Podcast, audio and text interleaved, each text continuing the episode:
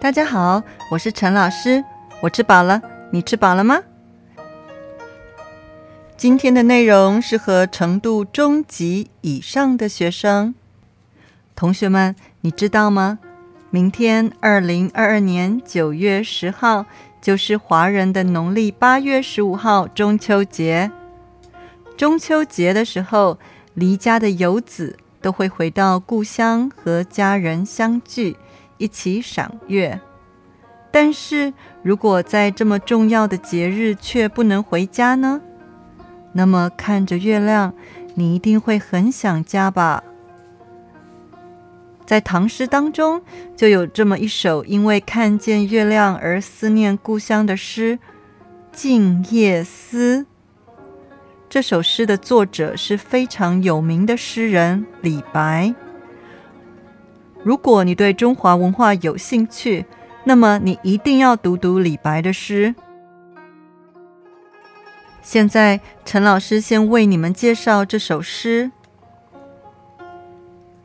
床前明月光，疑是地上霜。举头望明月，低头思故乡。什么意思呢？床前明月光，在安静的夜里，我看着床前的月光。也有人说，这个床应该是窗户的窗，是因为后来的人把窗听成了床。所以，如果以后你听到有人把床前解释成窗前，也是可以的。疑是地上霜。本来我以为月光是地上的霜，什么是霜呢？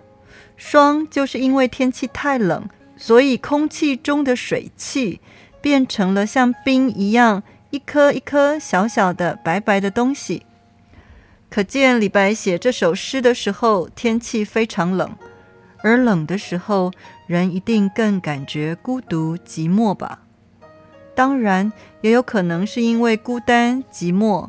让李白觉得冷，而不是天气真的冷。举头望明月，我抬头看看天上明亮的月亮，低头思故乡。然后我低下头，思念起了故乡。故乡的意思就是你从小住在那里，并且长大的地方。